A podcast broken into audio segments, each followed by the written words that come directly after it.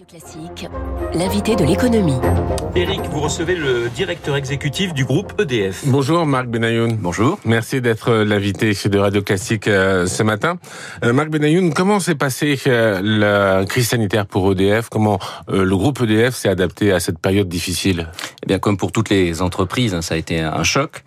tout d'abord un choc de, de demande. On a des, beaucoup de clients dont les demandes, euh, dont la consommation a, baissé. On a connu des baisses pendant jusqu'à moins 15% pendant quelques jours, puis c'est remonté progressivement. Et on peut constater en 2020 que ça, 2021 que ça va mieux qu'en 2020, puisqu'on est aujourd'hui à moins 2, moins 3 par rapport à ce que serait une, une consommation en cette saison euh, corrigée des variations saisonnières, puisque le temps, mm. comme vous l'avez remarqué, n'est pas parfait. Mais euh, moins 2, moins 3, ça veut dire que la France a pratiquement retrouvé son, son potentiel économique. Alors au-delà de, de, cette question de demande, ça a été euh, pour nous aussi un, un choc sur notre organisation euh, puisqu'il a fallu être, je dirais, se, se, déployer pour être capable de servir les clients alors qu'une grande partie de nos sites étaient fermés. Et par exemple, on a 5000 conseillers euh, téléconseillers qui répondent aux clients. Ils sont tous d'ailleurs euh, basés en France, à la différence de la plupart de, de, de nos concurrents. Et euh, ce que nous avons fait, on en est très fiers, et je les salue tous au passage, en moins d'une semaine, on leur a permis de travailler de chez eux, avec des accès distants sécurisés, permettant d'accéder à, à, toutes les applications dont ils ont besoin, sachant que certaines peuvent déclencher des paiements, des gestes commerciaux, etc. Donc c'est pas des applications banales.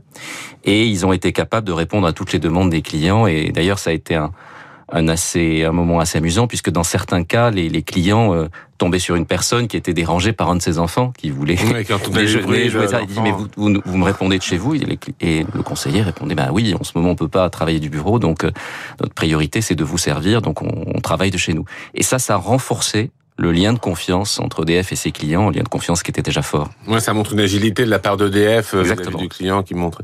Et alors, qu'est-ce que vous avez appris de cette crise quand même? Parce que vous avez su, le groupe EDF a su s'adapter. Et quel enseignement vous avez vous avez appris de, de cette période? Alors, l'enseignement, c'est effectivement euh, que nous sommes toujours effectivement très performants dans les crises.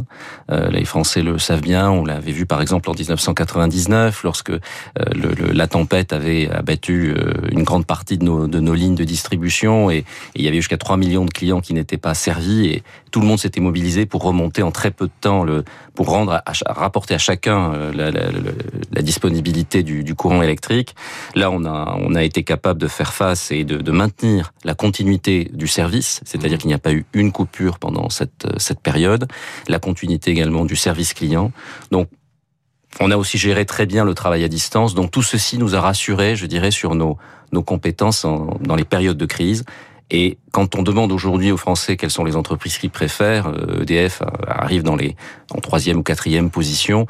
C'est intéressant de noter qu'auparavant, avant la crise, on était bien placé, mais on n'était pas si haut. Donc d'une certaine façon, ces crises montrent aux Français que DF est une entreprise extrêmement, euh, extrêmement résiliente. Alors, dans l'organisation du travail, il y a des choses qui vont changer maintenant euh, après la, la, la, la crise sanitaire? Est-ce qu'on est-ce qu'on a découvert de nouvelles pratiques euh, qui seront, oui, qui seront pérennes? Tout à fait. Euh, effectivement, on a, comme je vous le disais, le télétravail a été a été contraint par la crise. Aujourd'hui, on va vers un télétravail choisi, organisé par le management et pour, euh, je dirais, tous nos, salariés qui sont volontaires pour travailler dans, dans, dans ce modèle. Donc, on est en train de réfléchir dans les différents métiers, mais euh, euh, dans le métier que je dirige, donc qui est celui des, des clients et des services, et avec une présence territoriale, on pense qu'on pourra aller jusqu'à deux jours par, euh, par semaine. Dans d'autres métiers, ça dépend des contraintes opérationnelles, mais on, on va effectivement bâtir sur cette expérience réussie du télétravail. Et chez les salariés, c'est une, c'est une bonne nouvelle? Alors, On s'est vu d'un oui, bon œil c'est, c'est, vu d'un bon œil, absolument, puisque ça, ça permet de, de réduire le temps de transport, euh, qui dans les grandes métropoles peut être peut être important. Euh, ça permet de, de, mieux organiser, de mieux organiser sa vie, sa vie personnelle. Ça a un impact euh, également positif sur nos émissions de CO2 puisque ça fait moins de moins de transport. Et, et je crois aussi, et ça c'est un peu paradoxal, mais si on arrive à bien organiser euh, le temps au travail et le temps de télétravail, donc de chez soi, ça peut générer de la productivité. Certaines tâches, on les fait plus efficacement on de chez plus soi. performant. Oui, parce qu'on n'est pas interrompu. Ouais. Alors la transition énergétique, c'est un thème central hein, pour le, le, groupe EDF. Hein, c'est d'actualité, c'est vraiment très important. Comment comment le groupe EDF aborde cette transition? Alors, la transition énergétique, c'est effectivement un thème majeur pour tous les pour tous les énergéticiens.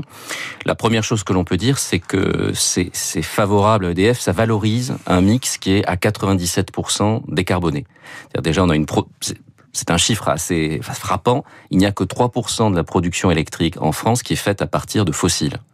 Charbon, dont la production est aujourd'hui très faible, et gaz, pour les pointes, ça c'est 3% de la production. Tout le reste, le nucléaire, l'hydraulique, le solaire, l'éolien, ne produit aucun en exploitation, produit 0 euh, gramme de CO2 par kilowattheure produit. Donc ça, ça, ça a un effet très positif. Ça veut dire que le déploiement d'électricité en substitution d'autres énergies est un moyen de lutter contre les émissions de CO2 du pays. Et c'est d'ailleurs aussi la stratégie euh, de l'État, donc la mmh. dite stratégie nationale bas carbone. Donc pour nous, euh, ça rend notre notre notre énergie plus performante par rapport au gaz, au pétrole, au fuel, etc. Donc ça c'est un premier point. Le deuxième point, c'est évidemment que ça change et de façon forte les attentes des clients.